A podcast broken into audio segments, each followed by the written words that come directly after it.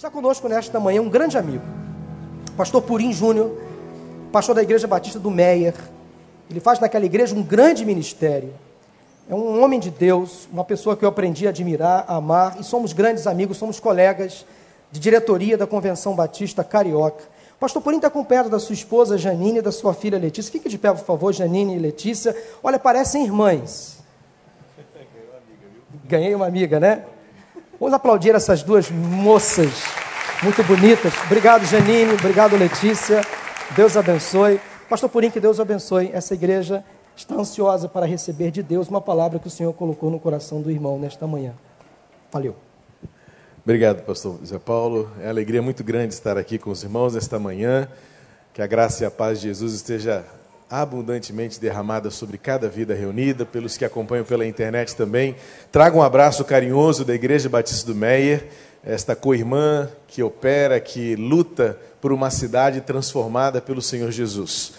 Creio que aqui nesse auditório há já muitas pessoas que cresceram comigo, que caminharam comigo, vejo muitos amigos aqui de longa data celebrando ao Senhor nesta igreja que ao longo desses, dessas décadas tem convergido gente de todos os lugares do Rio de Janeiro, e aí a gente se encontra num culto como esse, traz as memórias, boas lembranças da adolescência, da infância, né? Pastor Renato foi quase que um líder de adolescentes na minha época, em que era menino ainda, e agora a gente vê aqui junto, pastor Zé Paulo, nosso amigo é, de seminário, e agora caminhando cada vez mais juntos, e outros tantos espalhados, queria até que algumas vezes ovelhas eu possa encontrar por aqui também, nesse grande auditório, nesta manhã de domingo, tão abençoado, e como é bom estarmos aqui em família, e sentindo-se em casa.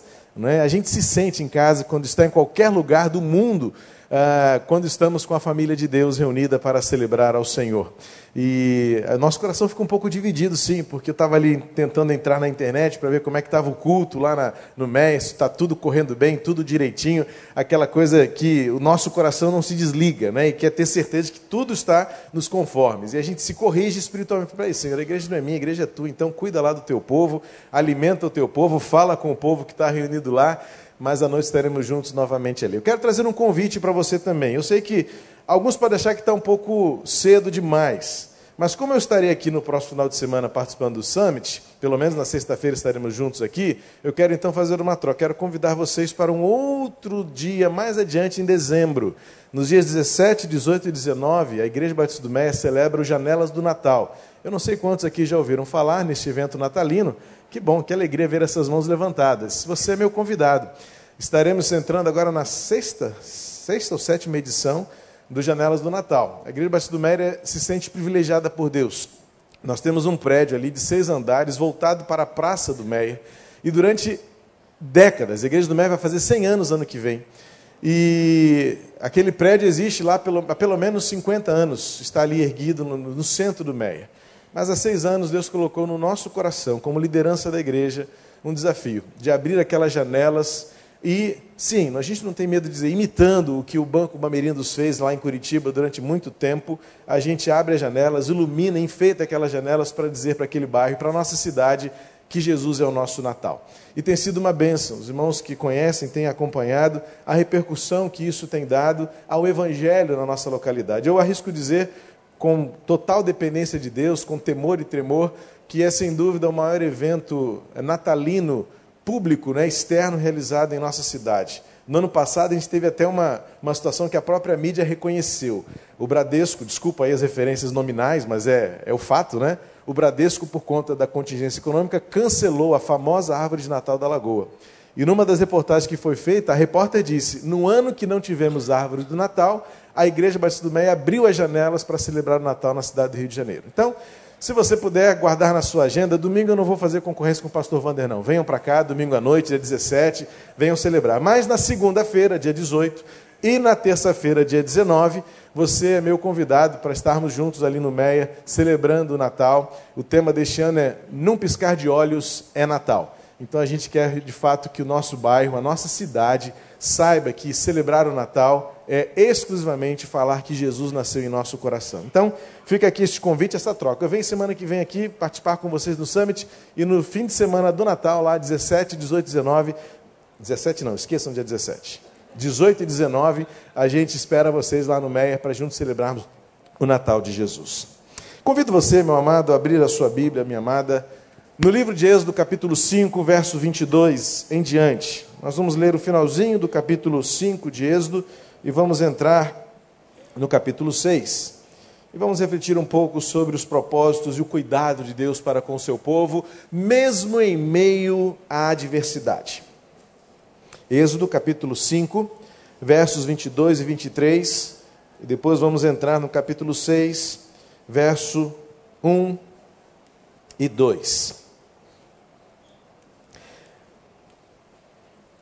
Mais uma semana que passou, e mais uma vez ficamos todos muito abalados e estarrecidos com a presença da maldade, da iniquidade na nossa sociedade.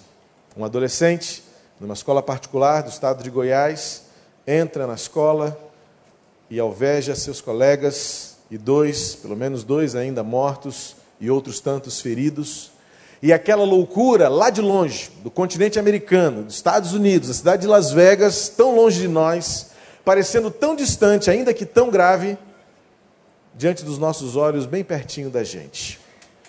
E as notícias se multiplicam, as informações chegam rapidamente, a gente se dá conta de parece-nos que cada vez mais vamos nos enfrentando, vamos nos deparando, encarando a dificuldade, a luta, a tristeza, a tragédia do nosso dia a dia.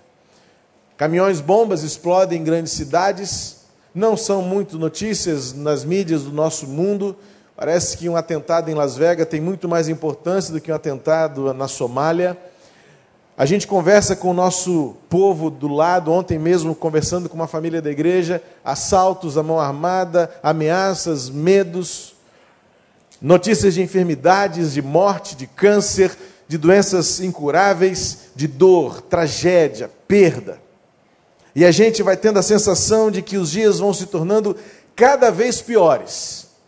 E aquelas dores que por um tempo pareciam estar tão longe, agora vão chegando cada vez mais perto, bem mais próximo de nós. E pior, quando ultrapasso a, a, a barreira da proximidade para visitar e se instalarem na interioridade de cada um de nós. Por quê? Não são poucas as vezes em que nós nos perguntamos por que tudo isso está acontecendo. O fim se aproxima? Certamente que sim. A maldade está semeada de forma indistinta? Sim.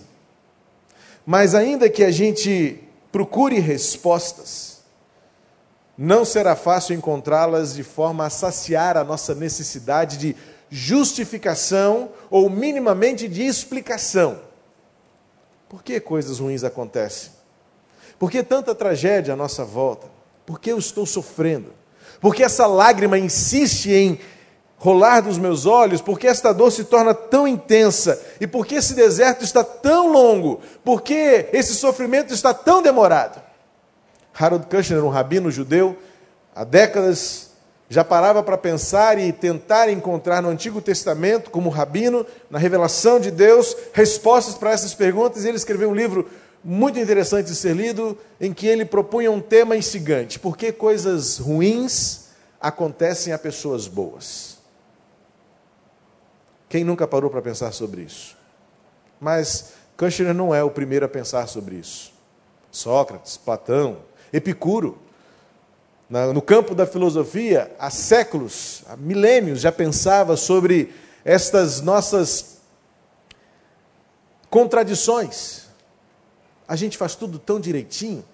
A gente está sempre tentando acertar o alvo, mas as coisas ruins insistem em acontecer. E eu vou mais além, eu ainda inverto esta pergunta, esse raciocínio, para o contraditório e digo: não apenas coisas ruins acontecem a pessoas boas, mas fica pior quando você, coisas, quando você vê coisas boas acontecendo a pessoas ruins. Ou seja, a nossa inquietação neste senso de justiça, o que é justo debaixo dos céus e sobre a terra? Qual é de fato a questão que estabelece e consolida um senso de justiça humana quando você vê tantas tragédias e tantas coisas ruins acontecendo a pessoas que não merecem tanta dor? E por outro lado, você se revolta quando vê pessoas más se dando bem. Seja numa sentença, seja numa decisão coletiva de um plenário oficial do nosso governo, e você vê Como pode? Até onde vamos caminhar como povo, como sociedade, com tanta contradição, com tanta injustiça?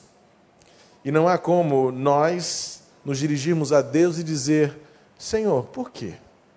Ou então, Senhor, até quando? É como Abacuque cantou e queixou-se diante de Deus no seu livro: Até quando, Senhor, eu vou gritar violência e o Senhor não nos ouvirás? Até quando? Por quê? E o que fazer? Esse texto vai nos mostrar que Moisés também viveu o seu tempo de inquietação, o seu tempo de questionamento, o seu tempo de, eh, de revolta, sim, diante das circunstâncias. Por que, Senhor, está acontecendo tamanha maldade com o teu povo? Olha o que diz o texto em Êxodo capítulo 5, verso 22. Moisés voltou-se para o Senhor e perguntou: Senhor, por que maltrataste este povo? Afinal, por que me enviaste? Desde que me dirigi ao Faraó para falar em teu nome, ele tem maltratado este povo e tu, de modo algum, libertaste o teu povo. Então o Senhor disse a Moisés: Agora você verá o que farei ao Faraó por minha mão poderosa, ele os deixará ir. Por minha mão poderosa, ele os expulsará do seu país. Disse Deus ainda a Moisés: Eu sou o Senhor. Pai querido, fala com a tua palavra ao nosso coração. Ela é a última instância, mas a melhor de todas. Ela é a maravilhosa fonte de sabedoria e de recursos para enfrentarmos a vida, suas contradições e toda esta angústia que muitas vezes sofremos enquanto vivemos nesta terra. Por isso, fala ao nosso coração em nome de Jesus. Amém. Você deve saber o contexto desta queixa de Moisés ao Senhor. O livro de Êxodo começa descrevendo o momento que o povo de Deus estava vivendo. José era morto, e diz o texto de Êxodo capítulo 1 que passou uma geração e assumiu o reinado do Egito um faraó, diz o texto, que não conhecia a história do povo de Deus.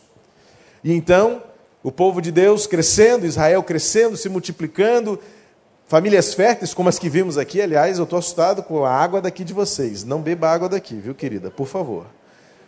Vamos embora em jejum, porque essa água aqui multiplica crianças. Não me ofereça nem cafezinho, por favor. Eu tomo isso lá no MEC, a coisa está um pouco diferente, mais devagar lá.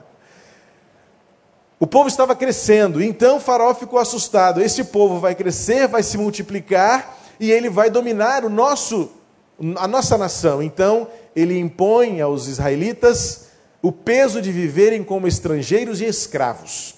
Então começa toda a dureza, toda a maldade de, de, do Egito contra o povo de Israel. Então, diz o texto bíblico, capítulo 3, que Deus aparece a uma sarça a Moisés e diz: Eu ouvi o clamor do meu povo, eu vou enviar você lá para libertar o meu povo. O povo sofrendo, o povo clama ao Senhor, Deus ouve o clamor e levanta Moisés e diz: Moisés, vai a Faraó e você vai ver o que eu vou fazer com o meu povo. Moisés, como eu e como você, resiste, reluta, discute com Deus, eu não sei falar, eu não sei como é que eles vão acreditar em mim, aquela crise da liderança, aquela crise da autoridade de, do líder, diz, Senhor, esse negócio não vai dar certo. Deus dá um jeitinho e fala assim: olha, eu vou te convencer, eu vou colocar Arão do seu lado, ele vai falar, você vai ser o líder, mas quem vai ser a sua boca é Arão, ele vai ser o seu esteio, a sua força, vai lá, e vai dar certo. Então Moisés se encheu de coragem. Primeiro encontro que teve, disse: Olha só, Faraó, Deus mandou eu vir aqui, deixa o povo ir ao deserto cultuar ao nosso Deus e você vai ver coisas maravilhosas. O faraó olha assim: quê? Deus? Não, aqui quem manda sou eu. O Deus do Egito sou eu. Eu não reconheço o seu Deus, não sei quem é você. Volta lá para a tua terra, volta lá para o teu povo e vai cuidar da sua vida. O faraó chama os seus liderados e diz: Olha só, tem um povinho aí chamado povo de Deus que está se achando. Faz o seguinte: multiplica a quantidade de tijolos que eles têm que fazer como nossos escravos e tira deles material que eles vão ter que fazer mais tijolos com menos material e no mesmo tempo. E chicote comendo. Os líderes do povo chegam para Moisés e falam assim: Moisés, o que, que você arrumou para a gente? Você veio com essa historinha aí de que Deus levantou você para ser nosso líder, a gente levou fé nisso. Você vai a Faraó, enche-nos de esperança com uma mensagem maravilhosa de vitória, de prosperidade, de bênção. É o que todos nós queremos acreditar, é o que todos nós gostamos de ouvir. Você vai ser vencedor, você vai ser próspero, você vai ter uma vida de sucesso. E quando você volta para casa, você se depara com uma realidade dura, doída e demorada. E aí então, os líderes chamam Moisés e falam assim: Cara, faz sua mochilinha e volta para tua casa, porque está ruim para o nosso lado. O texto diz que aqueles líderes quiseram matar Moisés. Tem vezes que nós líderes vivemos um sofrimento brabo, porque ninguém entende quem está falando. A gente volta da tenda, a gente volta iluminada, a gente volta feliz da vida porque Deus nos deu um sonho, uma visão, só que não acontece na nossa hora. Não acontece no seu tempo e muito menos do seu jeito, porque vai ser sempre do jeito de Deus. E aí entra agora o momento que lemos quando Moisés, agora frustrado, vai se queixar com o dono de todas as coisas. Fala assim: Senhor, duas perguntas. Por que o Senhor continua maltratando o teu povo? E segundo, o que, que eu estou fazendo aqui? Quantas vezes nós já nos vimos em situações assim, quando nos deparamos com a dureza da vida, com um diagnóstico negativo, com uma resposta que nos foi dada e nós não esperávamos, muito menos queríamos, o indesejado, o inesperado, o improvável, tudo isso nos toma de surpresa e diz: o que, que eu estou fazendo aqui? E por quê? A pergunta de Moisés era bem objetiva: qual a razão de tanto sofrimento? Moisés podia agora fazer um tratado histórico e dizer: adiantou tudo aquilo que os nossos antepassados viveram. E ele nem imaginava o que estava por vir, hein? Ele nem tinha a visão do que nós temos hoje, a visão completa dos 40 anos do deserto, da travessia do Mar Vermelho, da nuvem de manhã, da coluna de fogo da noite, a, as víboras, a, a, a, água amarga transformada em água doce, as codornizes, o maná. Tinha muita história para rolar ainda. E ele já estava querendo dizer para Deus assim: pronto, acabou, vamos encerrar aqui a nossa história. Foi muito legal o Senhor ter aparecido para mim naquela sarça. Foi muito legal o cajado ter virado serpente. Maneiríssimo aquele negócio da minha mão entrar e tirar da minha roupa e virar leprosa e ser curada, mas estou fora. Estou desistindo, Senhor. Não dá mais. É o que muitas vezes eu e você sentimos também quando estamos diante dos dilemas, das circunstâncias diante das quais eu e você não temos respostas. Explicações? Muito menos. Razão, racionalidade, lógica. Qual é a lógica de abrirmos os jornais de um dia e vermos que um adolescente entra armado numa escola e atira a esmo aos seus colegas? Ah, mas ele era um pobre coitado. A circunstância social não diz isso. Ou seja, não há uma justificativa social nós vamos caminhar, caminhar, caminhar e nós vamos apenas reconhecer que o mundo vive de fato adormecido nos braços do maligno. E a gente então vai procurar respostas. Mas Harold Kushner nos diz que respostas nem sempre nos são dadas, mas recursos sempre estarão disponíveis. E é esta a maravilha da palavra revelada de Deus para o nosso coração. Um Deus que se importa conosco, ainda que não nos pareça ser assim. Eu me lembro bem quando estávamos vivendo os primeiros meses de vida da Letícia e vendo essas crianças aqui, isso me veio à mente. Eu falei, opa, é uma boa oportunidade de lembrar disso. Esses pais aqui com seus bebês no colo me fizeram lembrar 14 anos passados, quando vimos aquelas primeiras experiências gostosas da troca de fralda, do mamá, do choro inexplicável, das, de algumas noites pouco dormidas, preocupações com uma febrinha aqui, um catarrinho ali, e a gente vai vivendo as primeiras experiências de pais inexperientes.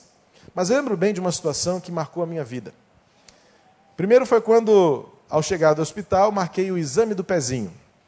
Giane nem quis ficar na sala. Coube ao pai. Alguns pais meio atrapalhados aqui. Eu vi um pai segurando uma bebê que o vestido vinha para a cabeça. É, a gente é assim mesmo, como bem falou o pastor Zé Paulo. A gente, ainda bem que eu não, também não tenho gêmeas, porque eu, eu preciso de, de, de padrões para identificar. E eu vi as duas aqui, idênticas, eu teria muita dificuldade. Mãe, ajuda, bota uma tiarazinha de uma cor, outra na outra. Ajuda o pai. E eu lembro nesse dia em que chegou o laboratório lá em casa para fazer o exame do pezinho, que sofrimento. A Jane se escondeu lá na suíte, fechou todas as portas do corredor e ficou só eu, ficamos eu, o enfermeiro e a Letícia. E ele disse: segura ela para mim. Eu falei: tem certeza que eu tenho que segurar? Aí ele falou assim: tem que ser. Eu falei: tá bom. Segurei aquela coisinha pequenininha no meu colo. Segura a perninha dela. Eu segurei a perninha dela assim, apontei o pezinho para ele. Aí vem ele com aquela agulha desse tamanho. É, porque para mim, Amanda, minha filha, qualquer biscoitinho assim parece ser um negócio assustador. E eu disse para ele: É necessário mesmo dessa forma? Ele disse: É, pai. Se não for assim, a gente não vai conseguir diagnosticar doenças importantes, precisarão ser tratadas logo agora. Então ele apertou o pezinho dela até ele ficar bem roxinho. Pegou aquela agulha enorme e fez uma picadinha de nada. Pic! Ah, quando picou, aquele chorinho doído que mais doía em mim do que nela. E eu gravei na memória a fala dele: É, pai, é necessário, porque só assim a gente vai conseguir diagnosticar alguma doença que ela possa ter para ser tratada logo agora. Passaram-se alguns meses, Letícia cresceu, coisa de três meses mais ou menos, aquela, aquela fase gostosa da bochecha gordinha, da interação já olhando, rindo para nós, fomos levá-la a uma clínica de vacinação. Aí já era na fase das vacinas. E aí, dessa vez, a Jane entrou comigo, mas ficou por trás, assim, não quis participar muito. Né? E aí coube ao pai colocá-la na, na, na, caminha, né, naquela maquinha preparada tal. E a enfermeira disse: pai, segura ela de frente, faz ela olhar para você, mas vira ela com o um bumbumzinho para cima. Aí, tá bom, e coloquei ela, fiquei assim na frente dela, ela começou a rir para mim, viu aquele pai bonito na frente dela, aquela coisa gostosa. E aí vi quando a enfermeira abaixou a fraldinha dela, preparou aquela popinha gostosa e veio com aquela agulha desse tamanho de novo. Falei assim, mas para que isso, moço? E a Letícia estava rindo para mim e nem dava conta do que estava acontecendo por trás dela. E aí, olhando para ela, olhando para a enfermeira, acompanhando, né, aquela coisa, de repente a enfermeira veio, pique, a Letícia estava rindo para mim e fez assim. E começou a chorar. E eu chorei junto. Eu chorei junto porque dói mais em nós do que na própria criança. Os pais sabem do que eu estou dizendo. Como pastor, a gente acompanha pais com filhos internados. Como é difícil entrar naquele quarto e ver ali uma mãe de plantão, um pai sofrendo com filhos internados, cheio de catéter e fios. Essa época que passou agora de mudança de estação, bronquiolite, pneumonia e mais dói mais em nós. Mas a única coisa que me sustentava, vendo o chorinho da Letícia em relação a mim, eu fico imaginando se ela pudesse dizer assim: Você me enganou. Você estava rindo para mim. Você me traiu. Enquanto você ria para mim, veio diabo pelas minhas costas e espetou meu bumbum. Está satisfeito com isso? É isso mesmo que você queria? E se eu pudesse dizer a ela e fazê-la entender, eu diria: Filha, é para o seu bem. Eu sei que está doendo agora, dói em mim também, mas é para o seu bem. Moisés está diante de Deus agora, dizendo: Por que o Senhor está fazendo isso? Por que maltrataste o teu povo? Olha como Moisés é muito sincero e muito franco. Moisés está usando uma lógica muito clara. O povo é teu. O Senhor me colocaste aqui.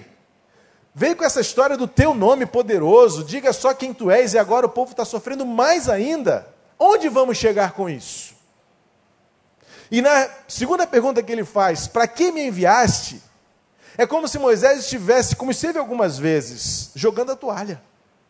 O que, que eu estou fazendo aqui?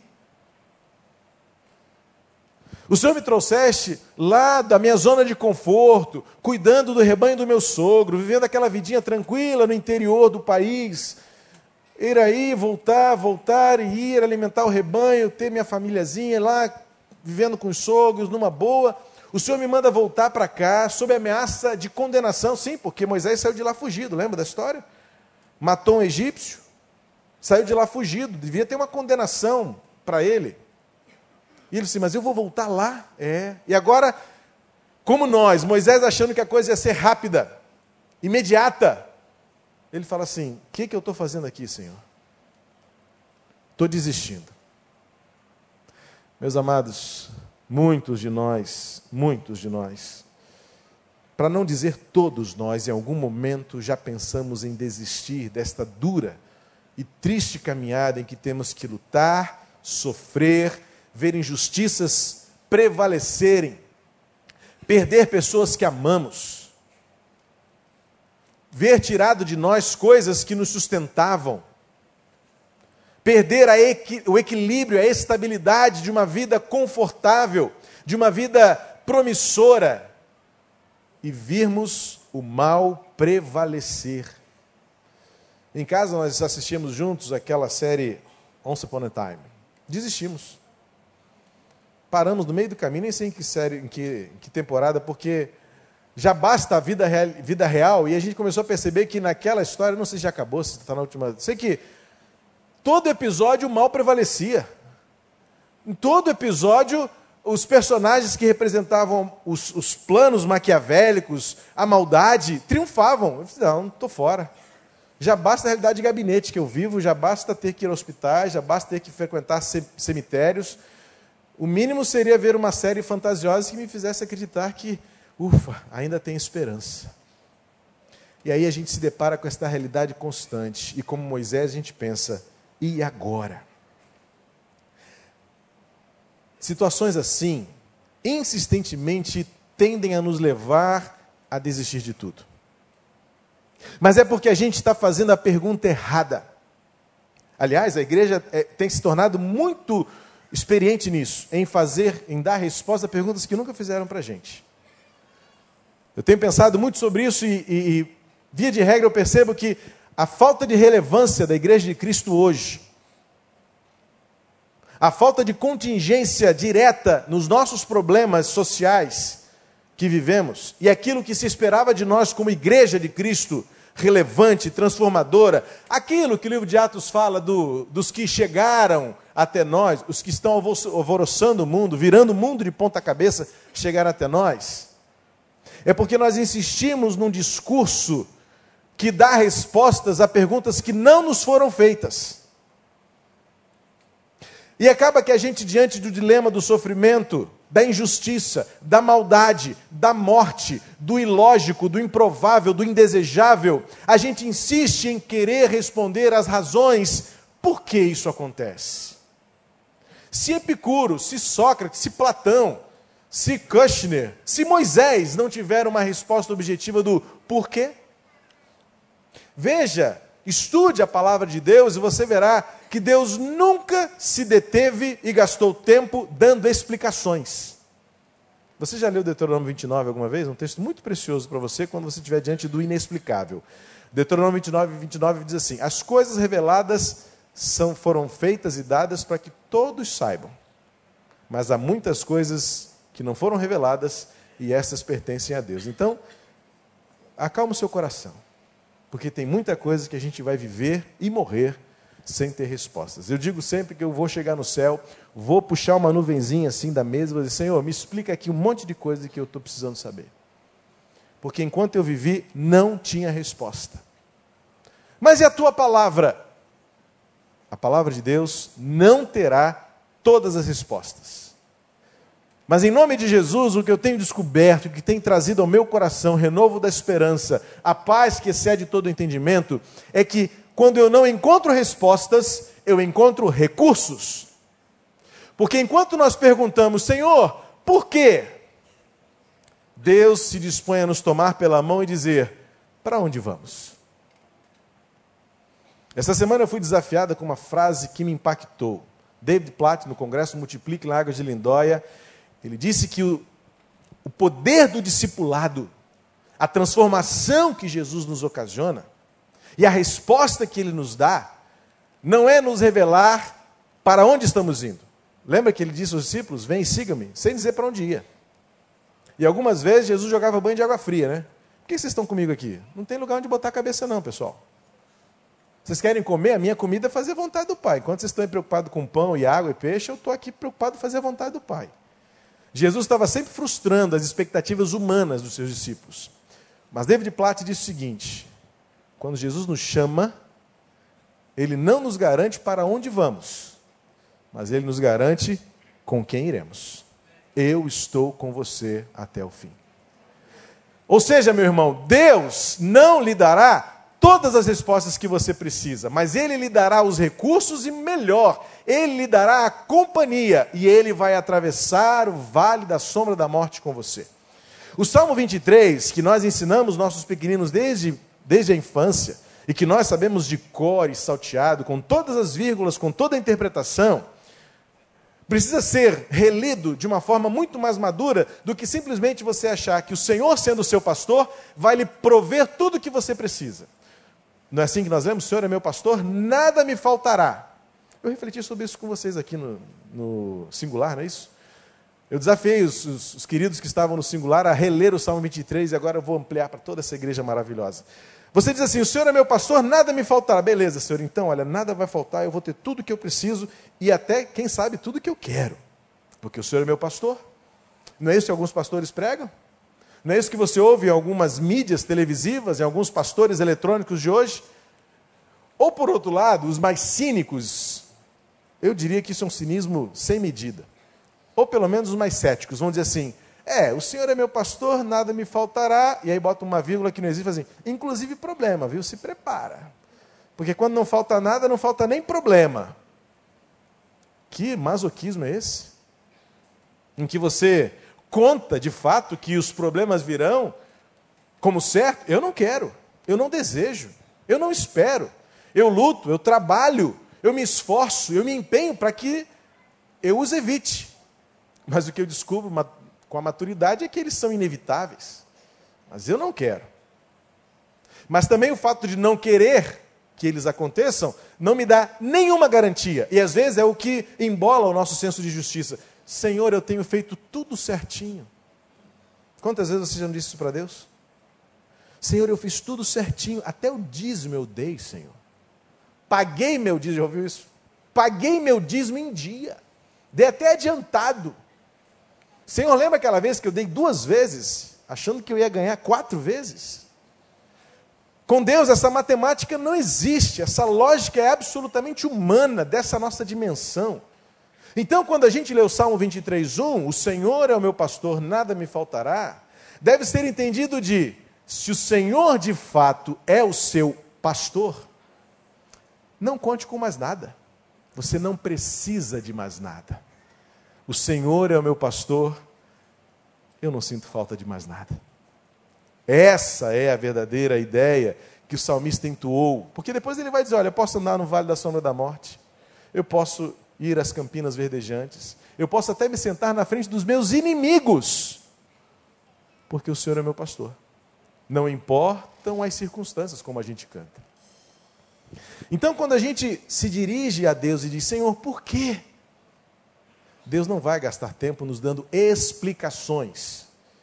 Porque olha como ele terminou o versículo 2 do capítulo 6, taxativa e definitivamente. Ele disse: Eu sou o Senhor. Então, o primeiro recurso que nós aprendemos neste diálogo de Moisés com Deus é porque Moisés fala e Deus responde. Mas qual é a resposta que Deus dá? Não é uma resposta. Deus oferece recursos e ele diz: Eu sou o Senhor. Se queremos enfrentar a adversidade, se queremos nutrir esperança diante das circunstâncias trágicas que nós enfrentamos, precisamos renovar a nossa confiança e a nossa certeza de que há um Deus que governa todas as coisas. Mas não faz sentido, pastor. E não fará, porque nós olhamos de baixo para cima. E Deus olha de cima para baixo. E como o sumo tapeceiro, é Ele quem está fazendo todos os pontos, ponto a ponto. E quando nós olhamos a tapeçaria do, do, do lado inverso, não faz muito sentido. São nós, são emendas, são pontas sobrando, são fios que partem de um lado para o outro, porque o marronzinho lá de cima termina aqui embaixo. Você já viu uma tapeçaria de trás no, no verso dele? É assim. Mas Deus está olhando de cima e Ele sabe muito bem cada ponto. E Ele diz: Eu sou o Senhor. Esta é a primeira verdade imutável, absoluta, sim, Há um Deus que governa soberanamente todas as coisas. Deus não gasta tempo explicando para Moisés. Em segundo lugar, a beleza desse texto me mostra que Deus também não culpa Moisés por estar dizendo para Deus o que sente. Amados, nós vivemos tanta culpa já. O diabo tem feito isso valer como a principal arma para nos destruir: culpa. A gente se sente culpado por é, porque é fraco, a gente se sente culpado por estar doente, a gente se sente culpado por não vir à igreja, a gente se sente culpado por não estar fazendo tudo o que deveria fazer. Só que o sentimento de culpa é destrutivo, o senso de responsabilidade é construtivo. O senso de culpa, ele é mortal. E é o que o diabo mais tem feito conosco. E Deus, quando trata com os seus amados, nunca gastou tempo para dizer: Olha, você está me questionando, você está em pecado. Olha, você está re se rebelando contra Deus, porque você está dizendo para Deus o que está sentindo. Isso não é verdade. Veja na palavra do Senhor e você vai ver tantos homens que, diante de Deus, diante dos dilemas, diante das suas inquietações, disseram: Senhor, está doendo. Sabe quem fez isso melhor? Jesus Cristo. Que lá no jardim do Getsemane, transpirando sangue, disse: Pai, está demais para mim. E ainda vai mais além, olha que audácia. Se for possível, afasta de mim isso. Mas ele termina de forma gloriosa, dizendo: Mas seja feita a tua vontade e não a minha. Olha, Moisés diz para Deus: Por que o Senhor está maltratando o povo? Por que o Senhor me enviaste? Aí olha que a resposta que Deus dá para Moisés. Olha, Moisés, realmente você tem razão em questionar isso. Eu preciso muito ponderar com você uma coisa aqui. Olha aqui, senta aqui. Na minha lógica do universo, quando eu criei todas as coisas, eu pensei nisso. Não. Deus não dá uma de professor universitário, escrevendo na lousa todos os cálculos, todas as equações que governam e sustentam o universo como está. O que Deus faz aqui, sendo objetivo, é que ele pega Moisés pela mão e olha como começa o capítulo 6, do versículo 1. Se você puder projetar de novo aí, olha bem na sua Bíblia. No capítulo 6, do versículo 1, Deus responde à queixa de Moisés, quando ele diz assim: Agora você verá o que farei. Deus pega Moisés pela mão e diz assim: Vem comigo, espera que na hora certa você vai ver o que eu vou fazer. O recurso que Deus nos dá é a sua presença. E o segundo recurso que Deus nos dá agora é dizer a Moisés: Eu vou fazer. Eu vou fazer. Meu querido, diante, meu amado irmão, minha irmã, diante do nosso sofrimento, muitas vezes enigmático, muitas vezes tão misterioso, tão insondável, Deus nos diz o seguinte: além da minha presença, você vai poder enxergar o que eu vou fazer. Diante da nossa dor, Deus nos promete não ficar imóvel. Deus não está parado. Às vezes nós temos esta sensação. Quero trazer à sua memória a experiência de Gideão lá no livro de Juízes, capítulo 6. Porque mais um outro personagem que, diante do, do dilema do sofrimento, ele fala: Senhor, onde é que o senhor estava esse tempo todo? Onde é que o senhor estava? E lá no capítulo 6, quando o anjo do Senhor aparece a, a, a Gideão, diz assim: O Senhor está com você. Gideão logo responde, sem pensar: Está nada. E Gideão fala com todos eles: se tivesse conosco, os midianitas não teriam vindo e ceifado todas as nossas colheitas. Onde estão as tuas promessas lá do passado? Olha que petulância de Gideão. Senhor, onde estão as tuas promessas? Só que Deus, de novo, não culpa, não pune, não castiga Gideão por dizer o que sente, por dizer o que pensa. Deus simplesmente diz para Gideão: Você vai ver, e é na sua mão que estará a força que eu vou lhe dar para libertar o meu povo. É o que ele faz com Moisés também. Ele diz: Moisés, agora você verá. Então Deus nos dá como recursos diante da nossa dor a sua presença, a sua glória. Eu sou Deus e nada mudou isso. As circunstâncias podem mudar, Isaías capítulo 6, na visão de Isaías, diz: No ano em que morreu o rei Uzias, eu vi o Senhor assentado sobre um alto e sublime trono. Reis nascem, reis morrem. Heróis aparecem e heróis também perdem. A gente vive para morrer, mas há um Deus que continua sentado e ativo sobre um alto, sublime, soberano trono, governando todas as coisas. E depois de revelar a sua glória, ele nos toma pela mão e diz: Agora você vai ver. Então, o terceiro recurso que temos é aprender a aguardar o tempo de Deus. Ah, pastor, mas aí agora é que fica complicado. Porque eu já estou esperando muito tempo. Eu sei. E ainda mais quando a Bíblia vai nos ensinar que para Deus um dia é como mil anos e mil anos é como um dia, né? Lembra aquela história de alguém que estava precisando muito, muito, muito, muito de um milagre, pediu para Deus e colocou na oração: Senhor, a tua palavra diz que mil anos é como mil dias, então, Senhor, não espere tanto tempo. Faça com que mil anos se transformem em um dia. E aí disse que na resposta ele disse: então tá bom, então aguarde um dia. Porque um dia para Deus pode ser mil anos.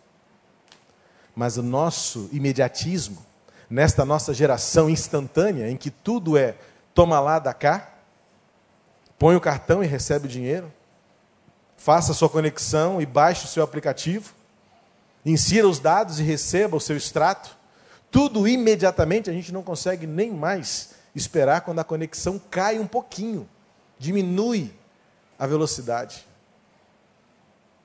A gente quer tudo em banda larga. E às vezes a gente acha que Deus está ainda naquele acesso de escada. Né? Bom, os meninos nem sabem o que é isso, né? Essa semana eu estava conversando com um ex-aluno do seminário, ele, ele me, me, trouxe à memória uma coisa terrível da minha juventude. Eu ficava na fila do orelhão do seminário para ligar para a minha namorada. Lá no seminário, na década de 90, ou seja, não foi há 50 anos, de 90 a 94, nós fazíamos uma fila lá, porque era tanta gente de fora do Rio, e eu era do Rio, mas tinha lá um orelhão. E chegava nove, de 9 até 11 horas, fazia uma fila enorme, porque nós tínhamos lá a fichinha para colocar no orelhão para falar com as nossas namoradas, com nossa mãe, lá não sei aonde. E esse aluno falou assim: Eu lembro, eu vi o Purim pela primeira vez quando eu subi a ladeira do seminário, estava lá no, na fila do orelhão. Orelhão, cara, o que, que é isso?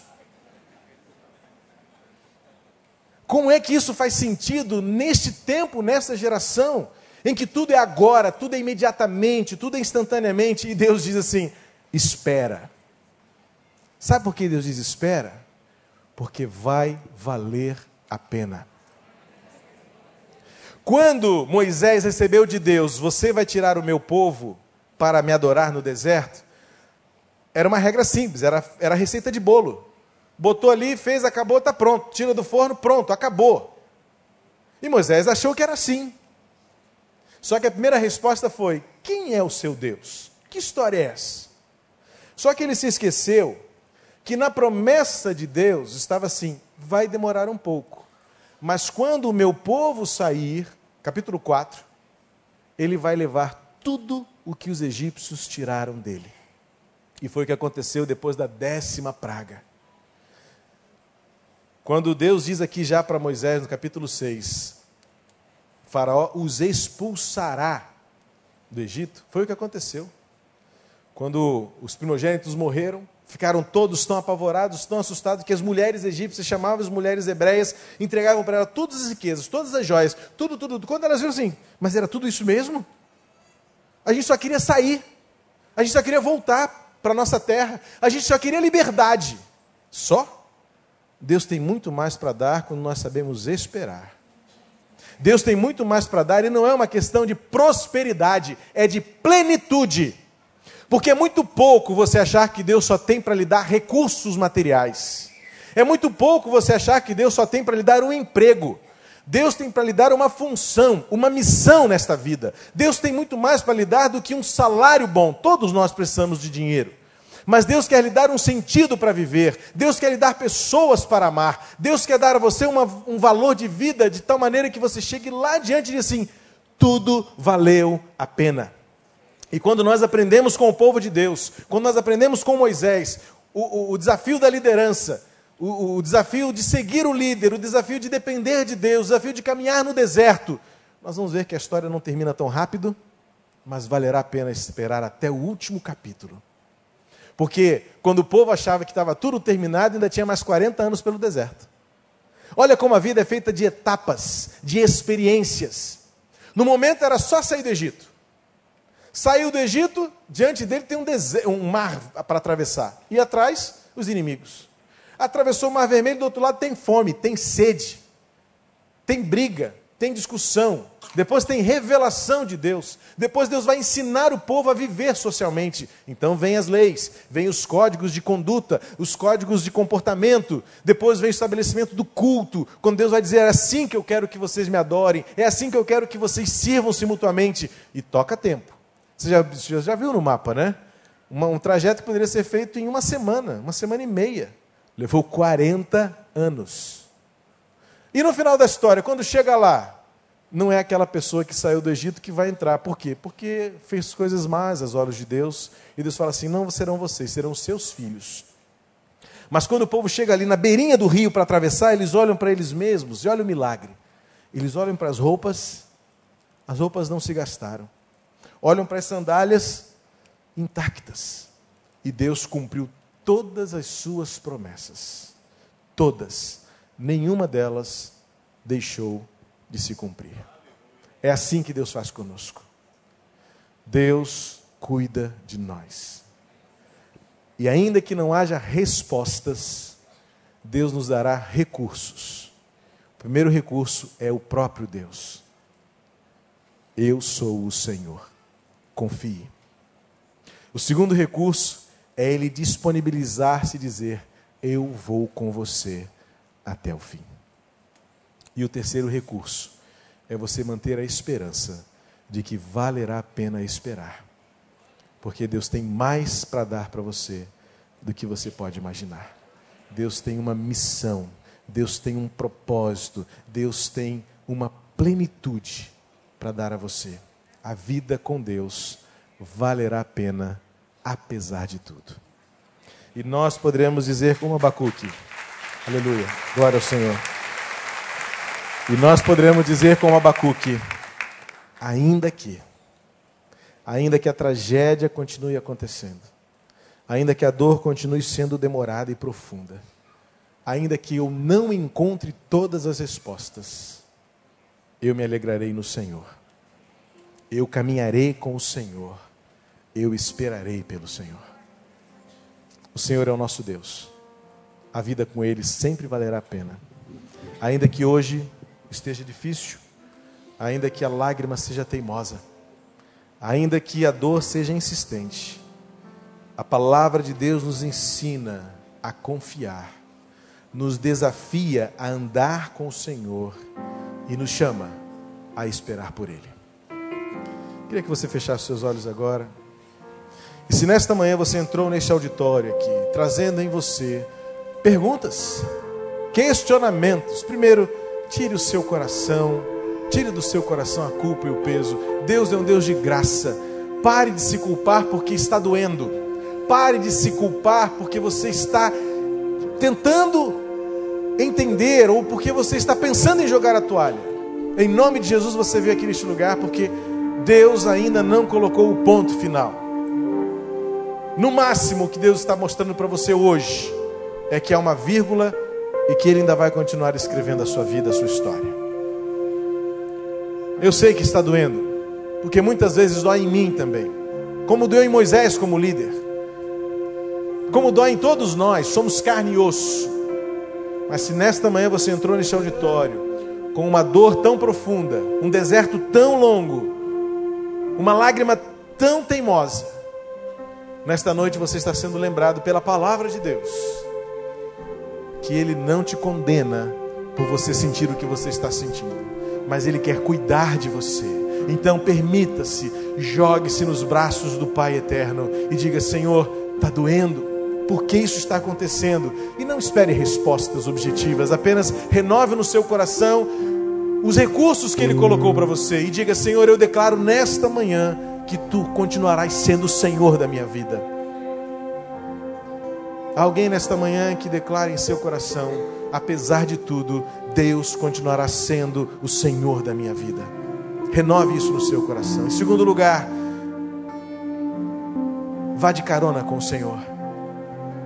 Como ele disse para Moisés: agora verás, então diga assim: Senhor, eu vou ver, eu vou esperar para ver. E se nesta manhã, neste lugar, alguém que deseja, diante do Senhor, renovar a sua fé, renovar a sua confiança e derramar diante do, do Senhor a sua esperança, onde você está, fique de pé, eu quero orar pela sua vida agora.